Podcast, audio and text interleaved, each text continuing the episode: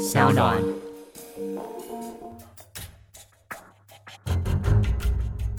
什么是真相？什么是正义？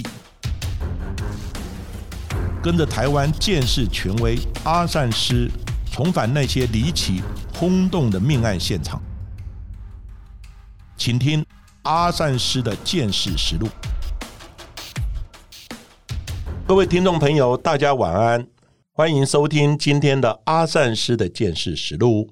我是阿善师谢松善。大家好，我是子荣。在今天的节目一开始呢，一样先来回应我们听众朋友们的留言。在 Apple Podcast 上面呢，有 LV Nineteen 说自己呢是属于会怕鬼，然后怕尸体这方面故事的人。但是呢，在 Spotify 呢看到了阿善师的节目，哦，半强迫自己呢听听看见识相关的节目来增广见闻。没想到啊，一听哦一发不可收拾，每一天呢都很期待有新的集数上架，而且呢还到处推荐给朋友们。谢谢制作那么棒的节目，会一直支持下去。当然，非常感谢呢，LV Nineteen 呢给我们的鼓励，听众的回馈呢，跟听众的鼓励呢，是我们向前最大的动力。所以呢，我们制作的团队呢，一定会更努力的做好呢，更精致的节目呢，来分享给大家。那我在这里呢，也要回应呢，我的一位好友呢，就是杨兆凯老师，他曾经跟我抱怨呢，他说他也帮我。推荐了这个节目给很多的朋友，嗯，可是呢，他要呢按五颗星，不知道到哪里按五颗星哦。另外呢，他要留言呢，他也讲说稍微没有看到留言呐。OK，后来我们制作的团队呢也做这样的一个回应。第一个呢，你要按五颗星呢，要到 Apple Podcast，好，就是有特定厂牌的这个 APP 呢，它才能有五颗星的这样的一个回应。对。第二个呢，你要呢做。留言的话呢，必须到 Song On 的脸书上面来留言啊。脸书呢，我们有特别的脸书呢，我们制作的团队呢也会做一个回应。也感谢呢，见世界的吹哨者杨兆凯老师呢，因为他常常给我们一些谏言跟一些争辩呢，非常的感谢，好回应如上。那也谢谢大家哦，给我们那么多的支持和回馈。而今天的节目准备内容也是回应之前呢听众朋友们的愿望，希望呢阿善师哦可以多多分享了李昌钰博士所经手过的这些案件。不过呢，其实，在我们进入案件之前，想要先来问问阿善师，当初是怎么样认识到了李博士呢？而且之前也听说过您哦，之前在美国呢跟着李昌钰博士呢一起来进修课程，那又汇集了多少人？内容大概有哪一些呢？是的，其实呢，我是跟随李昌钰博士呢学习的时间呢也不算短哦，前后加起来大概两年多的时间。我先后呢到美国呢，总共加起来有四次的时间。嗯，最后一次呢也在去年。好，去年我再去在短期的呢进修过一次。那至于呢为什么要跟随李昌钰博士来学习呢？就像呢我在国内，虽然国内呢我已经有一段的工作的经验。哦，也有一些呢，这些案件呢，勘查的一些基础。嗯，那等于是呢，学了一些武功之后，哎，觉得还需要再更上一层楼，所以呢，我就探寻呢，到底是谁可以教我武功，谁是世界上呢顶尖最厉害的老师。后来呢，我探寻之后呢，发觉李昌钰博士在早期呢，就非常的有名。对呀。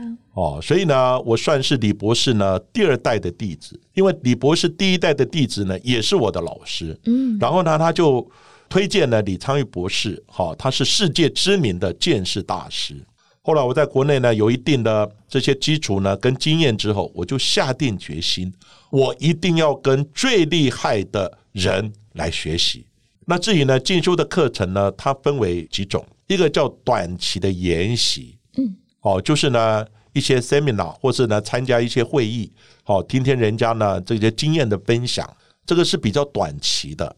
另外一个呢是长期的，长期的就是呢必须到学校去念书啊。那李昌钰博士呢早期是在康乃狄克州 Connecticut 的地方呢，他们有一个大学叫 University of New Haven，简称为 UNH。那这个牛海芬大学呢，它有刑事建设相关的科系，嗯。那这个科系呢，早期就有硕士班的学生呢可以去念。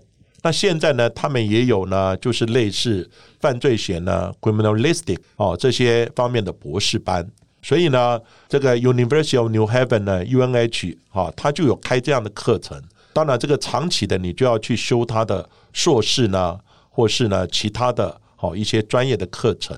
那后来呢，我也利用比较长的时间去修了呃纽海芬大学的刑事建设相关的这些硕士的课程，也取得硕士学位。当然，里面呢主要是以李昌钰博士所开的课，我几乎全部都有修。哇！那当然，里面的课包罗万象，因为我们建设科学呢，它是一般的基础科学、自然科学，你都要了解。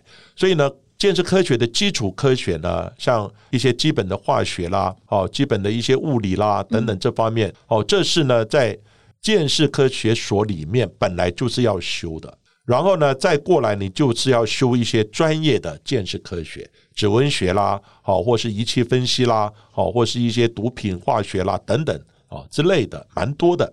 当然呢，这些课程呢。修完之后，你当然还有一些呢，你主要的主修哦，就像医生一样，医生你念完医学院基础的一些基本的医学啦、基本的生理学啦、基本的一些科学呢，你都要了解。了解之后，你有资格当医生，但是你必须有一些专攻的这些专科医师，好，就是你要走一个专业的。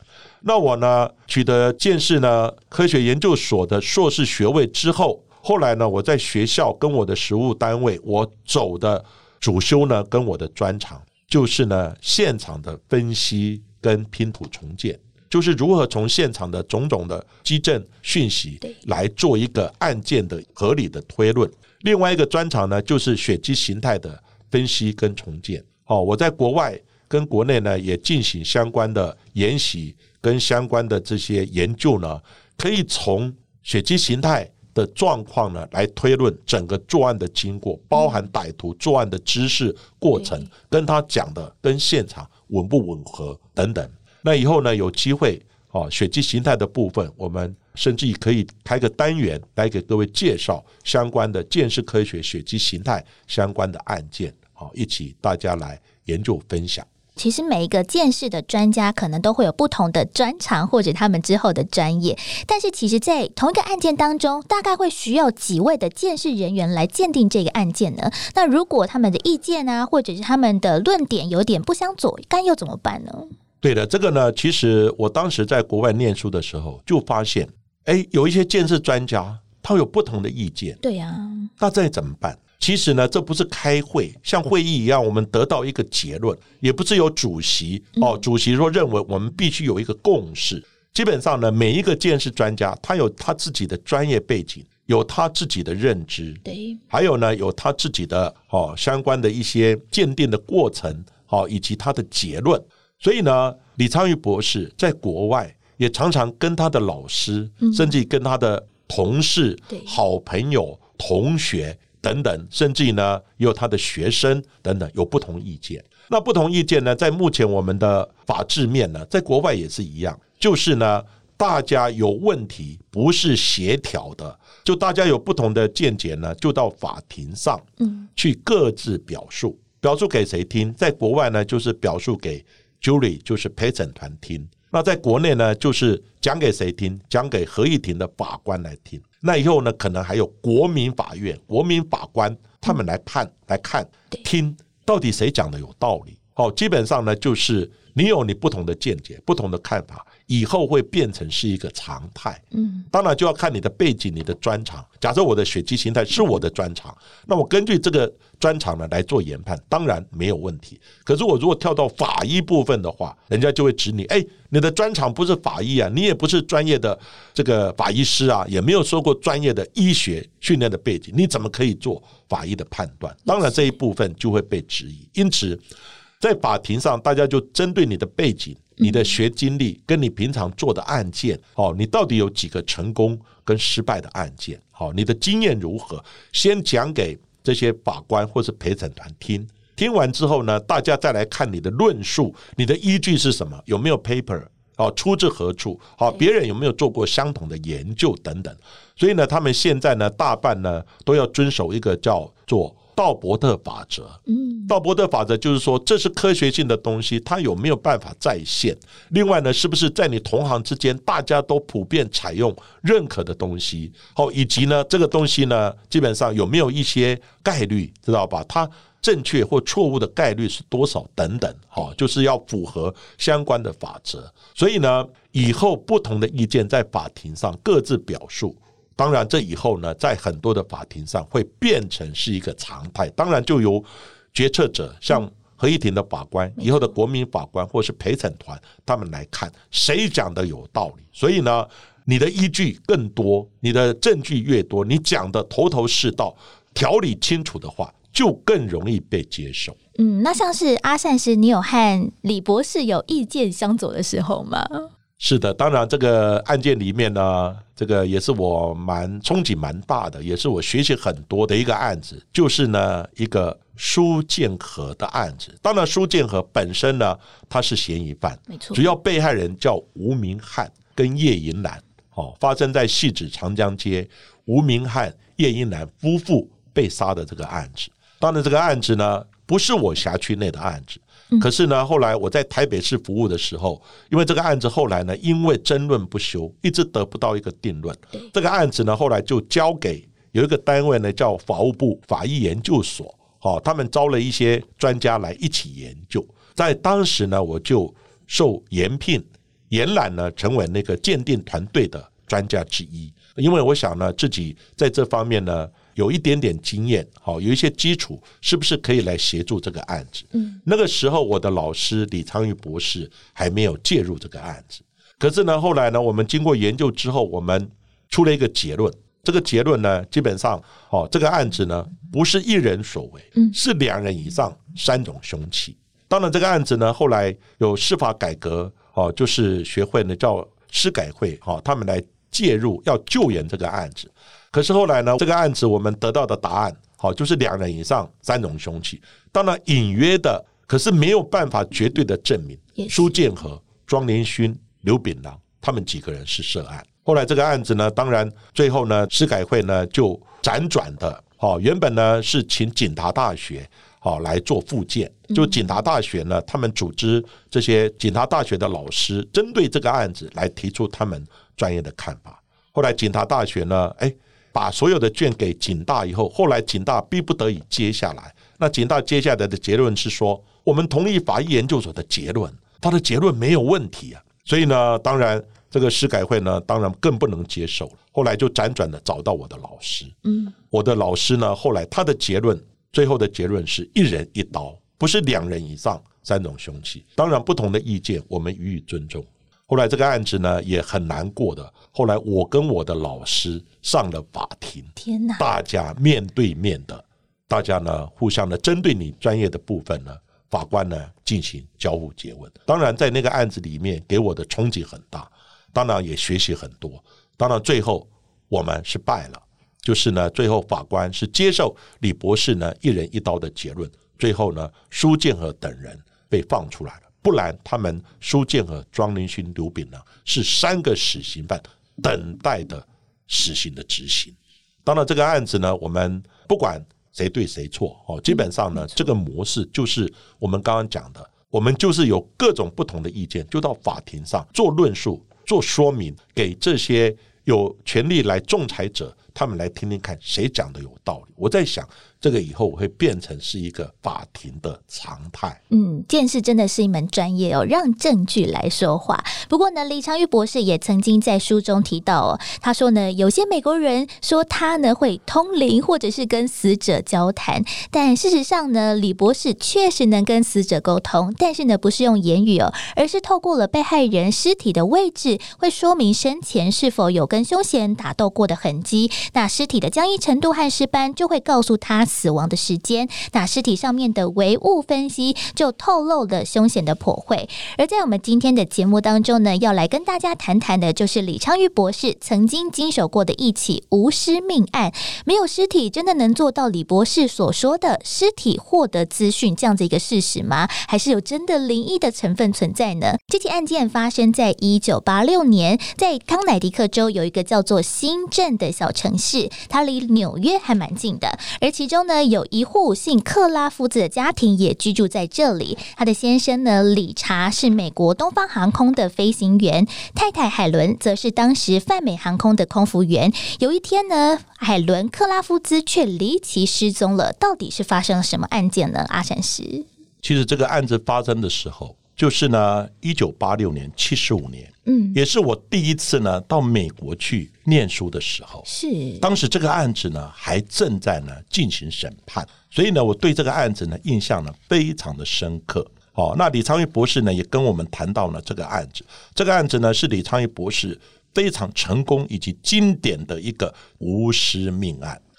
那这个过程是这样子，好，就是住在那个新镇，就是 Newtown。好，其实这个小城市呢，它就是在 Connecticut，就是康乃狄克州。这个案子呢，就因为发生在康乃狄克州，所以呢，那时候李昌钰博士呢，就是康乃狄克州州警刑事实验室的主任。嗯，好，所以呢，这个案子呢，是在他手上呢所侦破的，非常经典、非常著名的一个案件。那这个呢是这样子，在 Newtown 这个地方呢，先生理查。跟了太太 Helen，他们两个呢结婚多年，然后呢生了三个小孩，最大的是八岁，最小的是三岁。然后呢，他们小孩呢都非常的聪明可爱。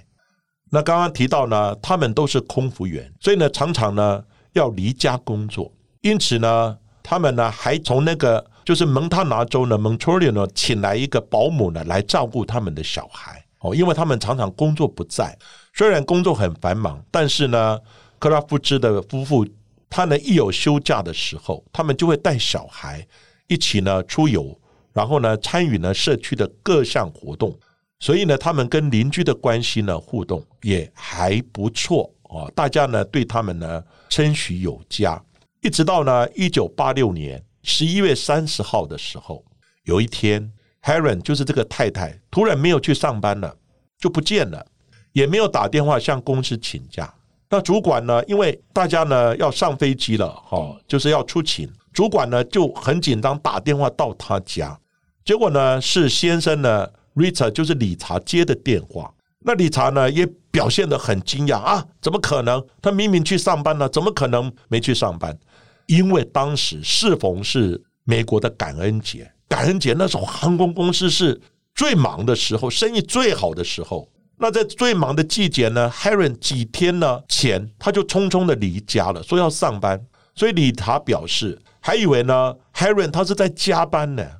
不过呢，理查后来又补充说：“哎，有没有 Heron 他可能趁着呢这个感恩节的这些假期呢，他回到丹麦的他的娘家哦，因为呢，Heron 是从丹麦过来的，他的娘家在丹麦。嗯，因为呢，Heron 的妈妈呢最近身体不好。”所以呢，是不是 Heron 回娘家去看看？所以呢，大家先不必太过的担心。但是呢，当航空公司呢，他很急啊，他的同事呢又打电话到丹麦 Heron 的那个娘家的时候，Heron 的妈妈说：“我女儿没有回来啊，她没有回来看我啊。”然后呢，公司呢又把这个资讯呢转告了先生 Richard 这个理查，他也开始呢这个紧张了起来，因为呢以前。Harry 呢不敢出差几天了，他一有空呢就会打电话回来给小孩，然后呢嘘寒问暖报平安一下。但是呢，距离现在已经有一个多礼拜了，毫无音讯了，这不可能发生的事情，而且也不是 Harry 的作风啊。然后呢又问过了，证实没有回娘家，所以呢后来 Richard 呢跟那个航空公司决定。要报警来处理，到底发生了什么事情？在报警过后呢，警察局哦马上就列为人口失踪案，而派了一名刑警哦前往克拉夫兹家哦来了解状况。理查说呢，他向刑警描述说他最后见到了海伦的情况。他说呢，在十一月十八号的下午，海伦刚从德国飞回美国，到家全家吃完晚餐之后，小孩也上床睡觉之后，海伦因为长途飞行呢非常的疲惫，所以呢也就早早。就寝，当天的保姆呢，则是外出约会哦，一直到了凌晨才回来。在隔天呢，海伦说起得很早，那那时候呢，理查还在睡觉，所以呢，他就没有吃早餐，就匆匆离家。之后告诉理查说，他要赶飞机。但是呢，到底海伦去了哪里了呢？是的，这个先生的理查呢，当然就有这样的一个说辞。不过呢，就在这个时候，跟 Harry 呢同一个家公司，而且呢同一班机的一个空服员呢叫罗拉。后来情景有问到他，他就告诉刑警，他说呢，在十一月十八号的时候，他们呢同一个班机从德国呢飞回美国的时候，Harry 呢一副呢忧心忡忡的样子，很担心的样子。罗拉就问他说：“Harry，你有什么事吗？有没有什么心事要告诉我的？”然后 Harry 就说他自己呢怀疑先生有外遇，同时呢他也委托了私家侦探来调查，结果证实 Rita 真的是有外遇。那他这一次回去呢，已经决定回家之后呢，要跟理查呢正式的提出离婚。此外，当时的 Harry 呢还跟了罗拉讲自己有一个很奇怪的不祥的预感。他说，如果他出了什么事。你一定要站出来替他伸冤呢。如果理查呢讲他发生了什么状况呢？这个事情一定是有问题的。所以呢，罗拉认为 Harry 的失踪跟理查有很大的关系，因为 Harry 呢已经跟他讲有一个不祥的预感，可能什么事要发生了。经过刑警的调查之后，发现呢，理查其实呢颇有来头的。他曾经呢参加过呢两次的特别行动。他是呢 CIA 中央情报局的干员呐，他曾经呢在越南跟辽国呢两地呢参与过呢一些 CIA 的空援计划，是个经过呢特别训练的前中情局的专员呢。另外呢，他退下来之后，也在呢地方呢担任义警，协助呢警察呢来维持治安呢。所以呢，他对呢。警察办案的技巧跟方式呢，非常的了解。另外呢，警察呢在进一步的调查，也发现呢，近年来 Rita 跟 Heron 这对夫妻呢感情不是很好。Heron 呢曾为了咨询呢有关离婚的事情，他去找过一位女的律师。那刑警知道以后，马上呢就跟了这名女律师呢来联络。那女律师呢，她有表示，是的。一个多月前呢，Heron 曾经来找过她，请她帮忙争取呢三个小孩子的抚养权，因为呢他要跟先生离婚。Heron 也提到，Rita 他的先生呢有暴力的倾向，有时候呢会动手呢打他，所以呢他想尽快呢结束这一段的婚姻。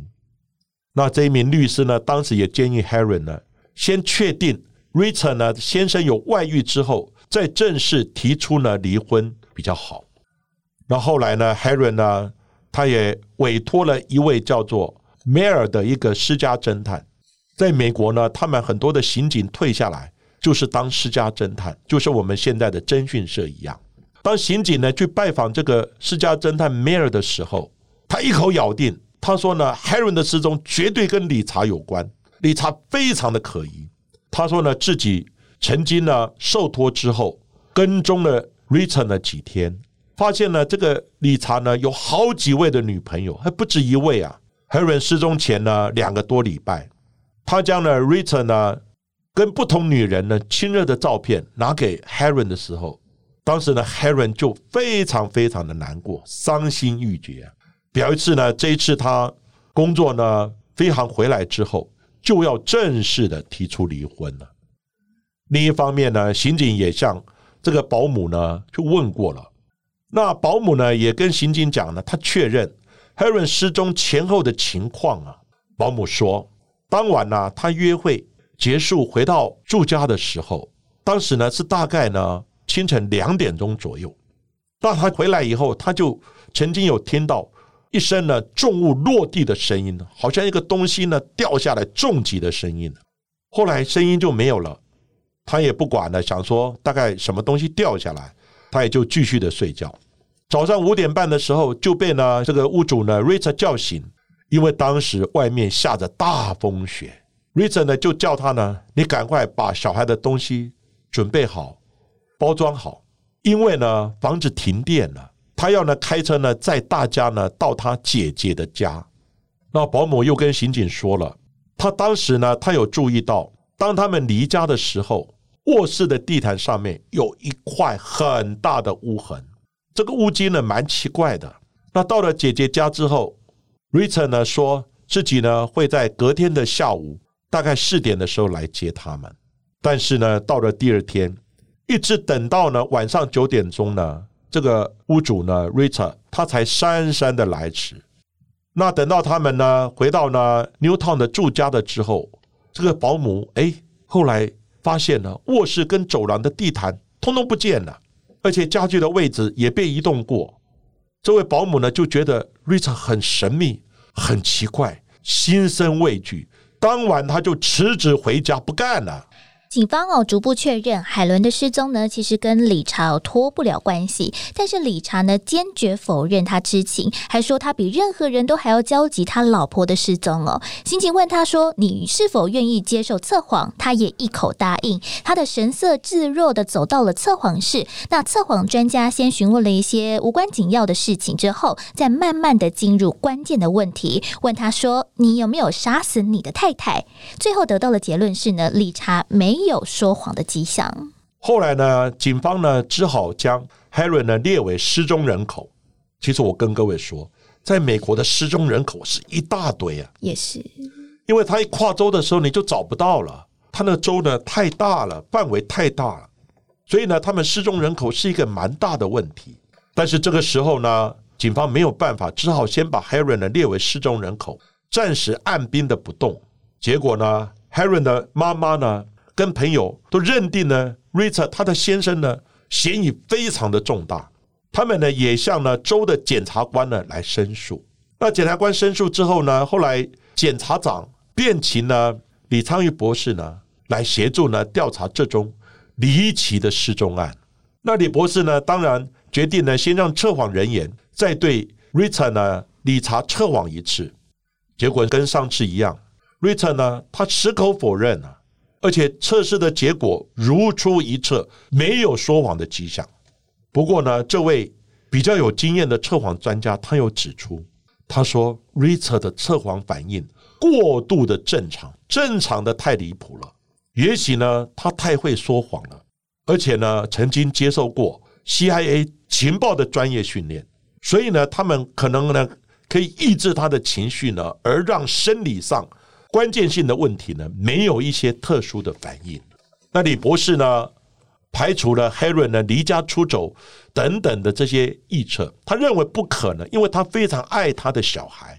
认为最大的可能就是 Harry 要求离婚的时候，而遭先生的 Rita 呢两个冲突呢，而遭他杀害了。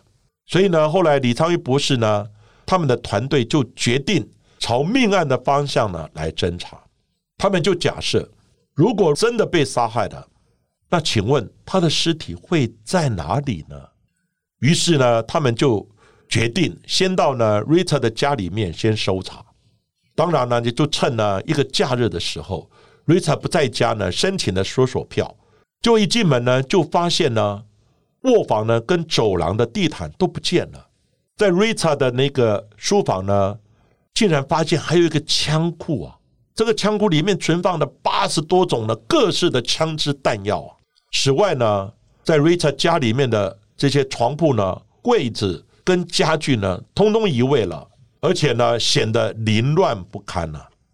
后来他们就问保姆啊，保姆曾经说过，当天晚上呢，他有听到重物落地的声音呢，好像是来自卧室，但是呢，在楼上呢有三间的卧房，结果警方勘查的时候。发现地毯都不见了，找不到地毯，那也找不到呢原来床主的位置，因为都被移位了，弄得蛮凌乱的。而且呢，家中的相簿呢里面唯独呢找不到卧房的照片，因为呢我们一般呢要把这些移位的东西呢都要回归到原来的位置，才能找到呢一些相关的蛛丝马迹。作案当时一定会留下一些相关的基证或是线索。但是呢，因为缺乏呢卧室的照片，调查小组呢他就没有办法重建呢卧室原来的现场状况。而且呢，保姆他已经回到老家了，警方要找他呢，因为呢他在孟大罗州 Montreal 那个州呢还蛮远的。后来调查人员呢先找了一位熟悉呢 Rita 家里面呢卧室摆设的一个 Harry 的好友，也是她的闺蜜，叫做 Lisa。在 Lisa 的协助之下。调查人员呢，将那个床具呢，按照 Lisa 的印象呢，逐一逐一的把它移回到原位。结果发现呢，主卧室的大床呢，它有两层的床垫，就在呢下层的床垫外面的地方，发现了有七点小小的血迹。你不注意看看不到，它是要用放大镜呢仔细检查才能辨识出来。从形状呢来判断，它是属于喷溅型，就是呢在人还活着被打击的时候，然后呢这个我们有血压，这个血呢有开放式的伤口所喷溅出来的血迹，所以呢收集这七点的血迹之后，另外呢再用呢一种叫联苯胺，联苯胺的一个药剂呢来喷洒在呢这个床边，结果马上呢出现了一些阳性的反应。显示呢，这个很可能就是血迹，而且呢，用那个清水呢有清洗过，是属于清洗过的血迹。那血迹呢，经过化验之后发现，血迹的形态呢是 O 型，血型是 O 型，跟黑伦的血型呢是相同的，而且呢，那个痕迹呢是好像呢一个擦抹过的，就好像人倒下来时候去抹过的这样的一个血痕。第二个重要的物证呢，就是房间的地毯。结果房间的地毯呢，保姆呢在离职之前，他曾跟警方说，地毯上他发现有一大块的污痕，而且很可能就是血迹。而 Richard 呢，这个先生呢，可能在事后呢，把它支开以后，就整理房子呢，把地毯丢掉了。后来专案小组呢，便动员到附近所有的垃圾场、所有的堆积场呢，去寻找。是否有丢弃的地毯？结果找了好多的地毯，就把所有的地毯呢都摆在学校的运动场上了，一大片的地毯，逐一逐一的开始找，再以呢 Rita 呢家中的收集的地毯的颜色、纤维来比对这些呢可疑的地毯，但是最后呢大海捞针了，徒劳无功啊。在办案的过程到目前为止，除了好像那七点微小的血迹之外，几乎找不到更加确切的证据来证明到底是不是理查所杀害的海伦呢？所以呢，经过多次的商讨，调查小组决定要寻找的就是目击证人。果然呢，一位铲雪车的司机哦，说他在二十号的凌晨大概三点半左右的时间，当时哦风雪非常的大，他忙着在铲除道路上面的积雪之后，他就碰到了一部小卡车。那车后呢，载了一台就是碎木机。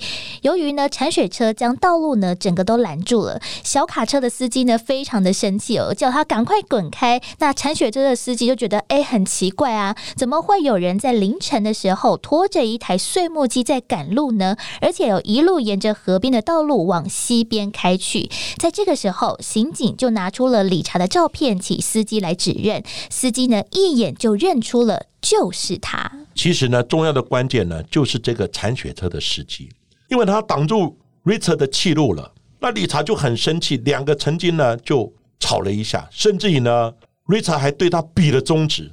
当然，这个铲雪车司机呢就印象很深刻。结果呢，铲雪车司机他讲，他是一路开去，是往西边开去。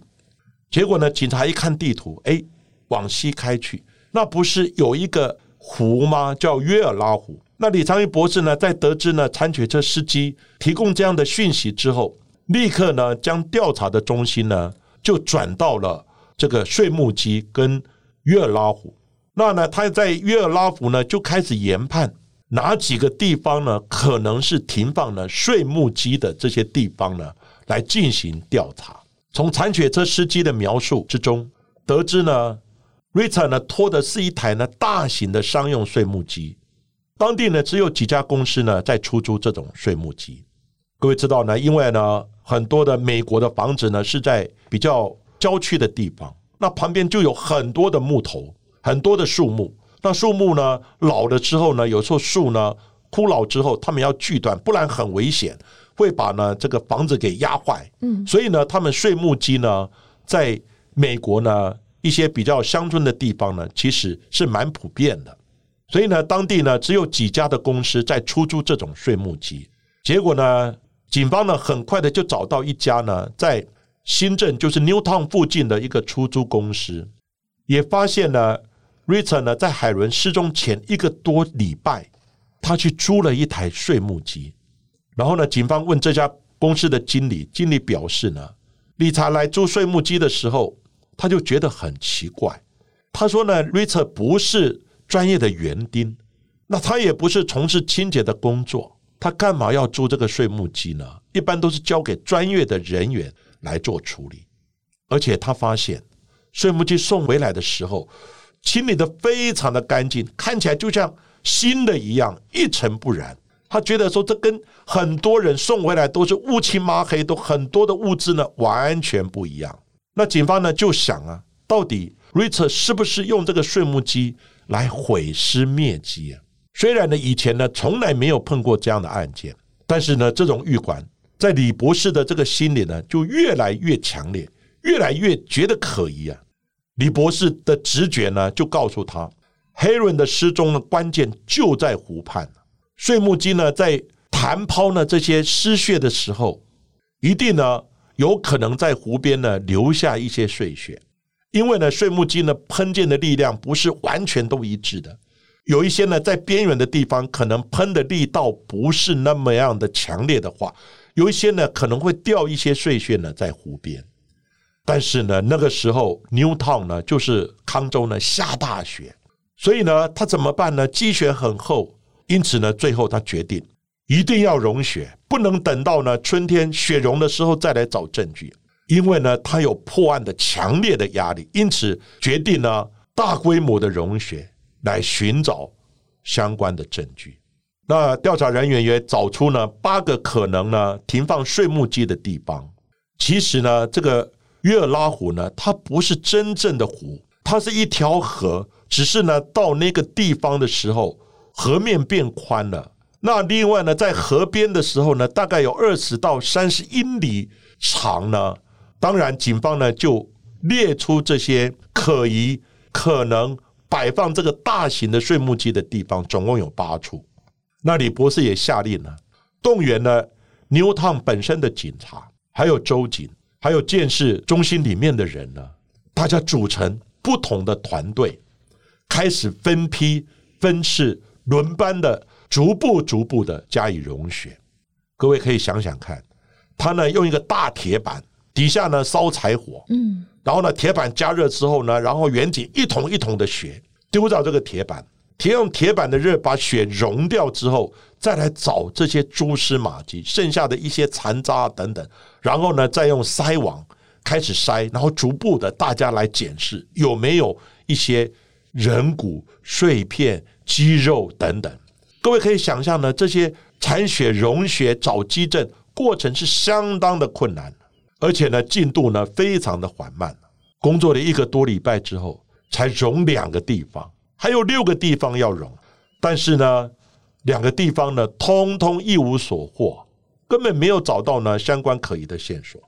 结果呢相关的这些呢侦查人员，终于呢在融第三个地方的时候。果然有一些惊人的发现，他们发现了有一些呢骨头的碎片，另外呢还找到呢一些呢好像呢毛发等等。最后，他们呢经过四个礼拜以后啊，在呢这个第三处的地方呢融雪之中呢，总共找到了五十六片的人骨碎片，两千六百六十根的头发，还有呢三盎司的。肉块、肉屑，另外呢，还有一颗牙齿，还有牙架，还有指甲，还有一些纤维等等。经过呢检验后呢，证实这些呢都是 Heron 的。那李博士认为呢，行凶的丈夫呢非常有可能把 Heron 呢这个妻子呢杀死之后，另外呢，他们家呢有一个冷冻柜，结果这个冷冻柜呢也不见了。他们想呢，应该是这种冷冻柜把尸体冻僵之后，冰冻之后，用电锯呢在湖边分尸。因为呢，你尸体一冰冻之后呢，电锯分尸呢，血就不会喷溅，因为血也凝固了。对。然后呢，再丢到这个碎木机呢，跟木头一些木头呢一起搅碎，然后呢，将尸块呢搅成千万片的小碎片，全部呢飞喷呢到湖中呢。来毁尸灭迹啊！虽然呢，最后没有把呢 Heron 的整个遗骸呢完整的拼凑起来，但是呢，从找到的五十六块的碎片之中，包含一块的头盖骨，以及一块的面颊骨，还有几块的手指骨头啊，以及呢几块的腿骨等等。那这些东西呢，我们刚刚讲过，这个手指呢，发现上面还有指甲，结果呢，经过呢指甲油的化学分析呢，发现跟 Heron 他房间里面的一瓶呢这种红色的指甲油是一样的指甲油成分。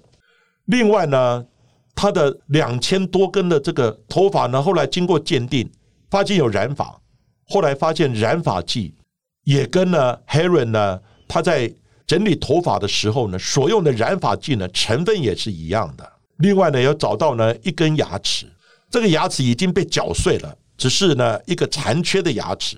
后来这个牙齿呢，也问了这个 Heron 呢他的牙医师，后来把 Heron 的牙齿的 X 光照片呢调出来。后来这个牙齿呢做了三百六十度的旋转，然后呢拍摄各个不同的角度的 X 光片，果然。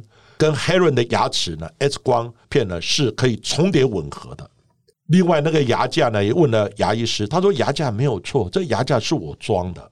另外呢，还有一个纤维，这个纤维呢，后来发现的纤维的，它是属于呢一种睡衣的那种纤维。后来从纤维的颜色等等一比对呢，还有经过呢保姆的证实呢，这个纤维呢就是 Heron 最喜欢穿的一件睡衣的这个纤维呢是。相符的。另外呢，李博士呢也派了蛙人呢到这个约尔拉湖呢这湖里面去找。他想说会不会一些作案的工具呢丢到这个湖里面？结果你知道吗？在湖里面呢，刚开始果然找出呢有一些骨头，大家也非常的兴奋。可是李博士呢跟一些专家看呢，这些骨头好像不是人骨。嗯。后来呢发现呢它是一个鹿的骨头。就是鹿死了以后呢，可能这些骨头呢就掉到湖里面去。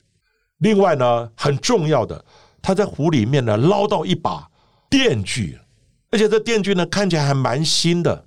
那李伯这就心想说：这个电锯怎么会丢在湖里面呢？啊，是谁呢丢这个电锯？谁使用的？他觉得这个电锯呢可能有一些线索，因此呢就把电锯呢带回实验室。经过呢拆解之后，发现电锯里面。有一些肉屑，后来这些肉屑呢比对之后就是 Heron 的。嗯，另外呢，这个电锯呢上面的密码，因为它有一个电锯的号码，这个电锯的号码呢发现呢被磨除了。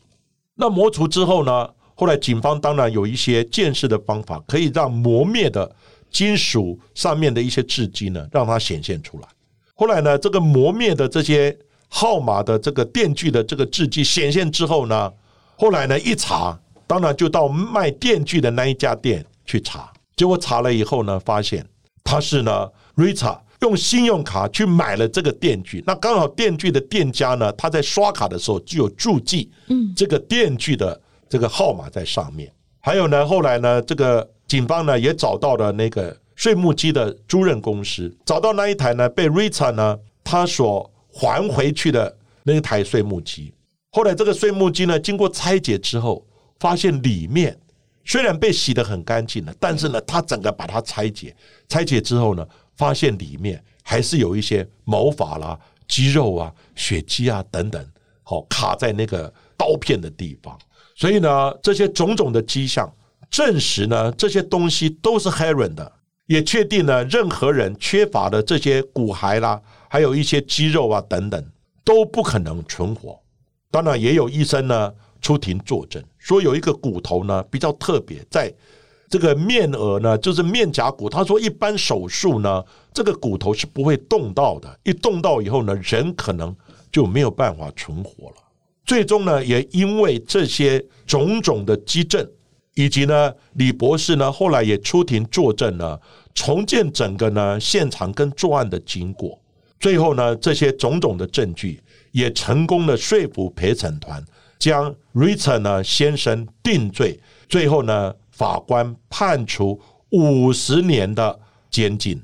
其实我们在之前的 podcast 节目当中呢，也曾经在第八集提到了阿善师呢曾经经手过了就是女老师张静华的命案哦。同样的呢，也是男性的伴侣作案，然后在最后也没有找到完整的尸体，但是呢，也依靠着种种的迹象来证明受害者凶多吉少。最后在法庭上呢，也凭借着专业的判断哦，让凶嫌得到了制裁。所以说呢，法网恢恢，真的疏而不漏啊！来到了节目最后的见识小百科，在今天节目当中呢，来跟大家谈谈的是测谎的技术。虽然说呢，发展到现在哦，其实也受过了蛮多的质疑。有些人认为说，其实测谎的技术就是假定人在说谎的时候，会不自觉的产生像是心跳加速啊等等不同的生理反应。但是在这个大前提本身哦，其实就蛮多的挑战的。像是这一起的碎木机的谋杀案件的凶手理查，他就能够脸不红气不喘的一次次否认自己的涉案嫌疑。那这样子的话，测谎的意义又是什么？台湾到底什么时候开始有测谎的技术呢？阿山师，其实呢，测谎的技术呢发展的非常早。在我毕业的时候，在四五十年前的时候，警方的办案就使用测谎的技术。那测谎呢，早期呢是在情报员他的忠诚度等等呢。就是做一些测谎，你到底有没有说谎，或是呢，你这个情报到底有没有卖给敌方，或者你到底呢，这个情报的来源如何等等，哦，这个测谎呢，其实是一个有科学根据的一个技术。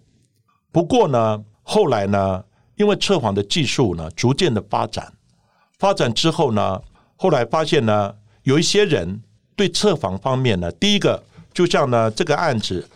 Richard 呢？理查他受过专业的训练，对呀，所以呢，他对测谎呢，他可以通过，就是没有说谎，但是呢，最后证实案子是他干的。另外还有一种人呢，像情绪比较激动的，嗯，一看到血，一讲到说你有没有杀人，就很紧张的，对呀，这种人也可能会出现呢，哎，好像情绪比较激动的反应。测谎的基本原理，基本上呢，就是生理的记录。其实呢，之前有坊间呢有在卖，或是很多的一些娱乐性节目有在讲。对呀，对。手按着一个测谎机，像爱情测谎机。你有没有说谎？他马上会红灯一亮，呱呱。你有说谎，一巴掌就打过去。我通电呢？是通电的。其实呢，不是这样子的，那个只是戏剧效果。其实测谎呢是有非常严谨的一个判读过程，它只是呢对某些关键的问题。或是呢一些有关无关的问题等等，他要做一些题目的设计。设计之后呢，再问这些题目的时候，一般的问题你大概没有什么反应，关键的问题再看你反应的程度怎么样。它里面呢，当然会用到呢相关的一些测量生理的变化，看图谱，然后呢再由专家再来做判读。所以它是有科学依据的，只是说会依据人对问题的反应以及人的。冷静沉着度，还有你是不是经过专业的训练等等，测谎没有办法达到百分之一百，而且可能呢会变成两个单位不同专家的测谎，发现结果是不一样的，也有可能，这个是有可能发生的。所以呢，测谎呢，它没有办法达到百分之一百的可信度呢，因此它的结论呢，就常常在法庭上受到严重的挑战。嗯，那像是这样子的一个测谎，它虽然说也是有一些的科学的根据，但是它可以成为了堂上的证据吗？其实呢，到底能不能作为证据呢？就必须看法官呢对于这个测谎的可信度。当然呢，目前呢，测谎不能当做唯一定罪的证据，你还要看其他有没有其他的物证，对，还有呢，目击者，还有相关的被害人或被害人相关的这些证人的说辞。其实我刚刚讲过。测谎仪器呢，它主要它是有一定的科学依据，它是一个由生理产生的生理反应，它可以记录你什么呼吸、呼吸的速度、深度啊，还有呢心跳的频率，还有血压，还有因为排汗呢而改变了皮肤的电阻等等。哦，这些呢都是你没有办法自主神经的系统来自我控制的。但是呢，有时候人会紧张的时候，也会产生另外一个异常的现象。那这个要就要看专家的判读。所以呢，早期呢测谎的结果呢，因为没有专业的这种认证，所以呢测谎呢的结果呢，就有时候呢不同的专家、不同的机关就有不同的结果。但是呢，现在呢，测谎呢就必须要通过专业的测谎认定。在呢内政部警政署刑事警察局呢，他们对测谎你要取得相关的认定证照，你要呢受过多少时数的这种训练，还有呢通过多少 case 的测定等等，经过专家的审核，你是通过的，才有呢测谎人员的资格。当然呢，在国内没有一个目前还没有真正的一个证照制度，所以很多人跑到国外，因为国外呢测谎也已经呢发展了几十年了，所以国外他们呢有。这种测谎的一个认证哦，这样的一个制度，所以呢，很多人跑到国外去接受训练，也取得认证。但是呢，因为每一个人的反应不一样，每一个专家的判读，因为呢，他的经验啊、知识啊等等也不太一样，所以呢，你说测谎的结果要完全达到在线性、一致性的结果呢，是不容易的。但是呢，现在法院呢，要把测谎的结果当做证据。他就认定你必须遵循一定的测谎的 SOP。对，那测谎有一定的顺位。好，比如说呢，这测谎呢有四大的阶段就是你必须呢要做测前的准备。哦，你测前准备呢要有看案子，然后呢阅读相关的资料，另外呢案情要做研判，甚至必要的时候你要访谈被害人、关系人、嫌犯等等等等。你要先了解整个案子之后，再来预编题目。另外呢，第二个就是失策的阶段。那失策的阶段呢，当然要有测前误谈。测前误谈呢，就必须要取得呢当事人的同意书。因为我不同意的时候，测谎就不准了。嗯，你强迫他测谎，他的情绪呢，当然就是抵制啊，所以那个就不准了。所以测谎基本上要同意。可是呢，有人讲你不同意测谎，你一定就是凶手。嗯，也有这样的质疑。对啊，你既然是清白，为什么不同意测谎？所以有人就会认为说，你不同意测谎，你就有嫌疑。当然，这个不能这样认定。另外呢，还要看呢你身体的状况，有没有生病，有没有吃感冒药，有没有吃其他药物等等。哦，还有呢，你平常的反应哦等等。所以呢，依据整个问题评估之后，你 OK 可以测，然后呢再来先做预测哦，预测看看你对这个测谎的这个仪器的了解啊等等这些呢状况呢，先做预测。嗯，觉得你可以的时候。才来呢进行哦真正的施测的一个这样的阶段。那施测之后呢，第三个阶段就是测后误谈。测后误谈之后呢，我专家就判读这个测谎在一般的问题还是关键的问题，再来看呢你的反应是如何。然后呢，当然它有很多的方法，有区域比对的方法，有关无关的这种问题的方法，还有紧张的高点法。还有认知问题的这样的方法，有不同的方法可以来进行测谎。当然，这个都是专家进行判读。因此呢，只要你有遵循一定的标准程序，然后呢，在测后呢，你可以进行呢测后的误谈。其实误谈呢，有的专家就直接在测后之后就讲，我测定的结果在关键的问题你是说谎，请问你要不要坦白从宽？嗯，就变成这样子。那最后呢，当然就会出一个鉴定的报告，它有结论的分析等等，所以这个整个流程下来大概需要差不多呢三个小时到四个小时不等。施测人员的经验、学识等等，必须呢经过认证，经过多少的案件的测验之后呢，你取得证照之后才能施测。当然。有一些人还是能抵制测谎，比如说有时候自己会捏自己，让他捏痛了，那个反应又不一样了。还有的会抖脚，有的会呢做一些呢等等的这些反应。所以呢，抵制测谎的方式还是有。所以呢，这些测谎的结果，最后还是由法官来做专业的判读，看他要不要接受这个测谎的结果。今天的节目呢，我们就讲到这边，谢谢各位呢收听阿善师的见识实录。大家如果喜欢我们节目的话，可以在 Sound On、Spotify 还有 Apple Podcast 上面来订阅我们的节目哦。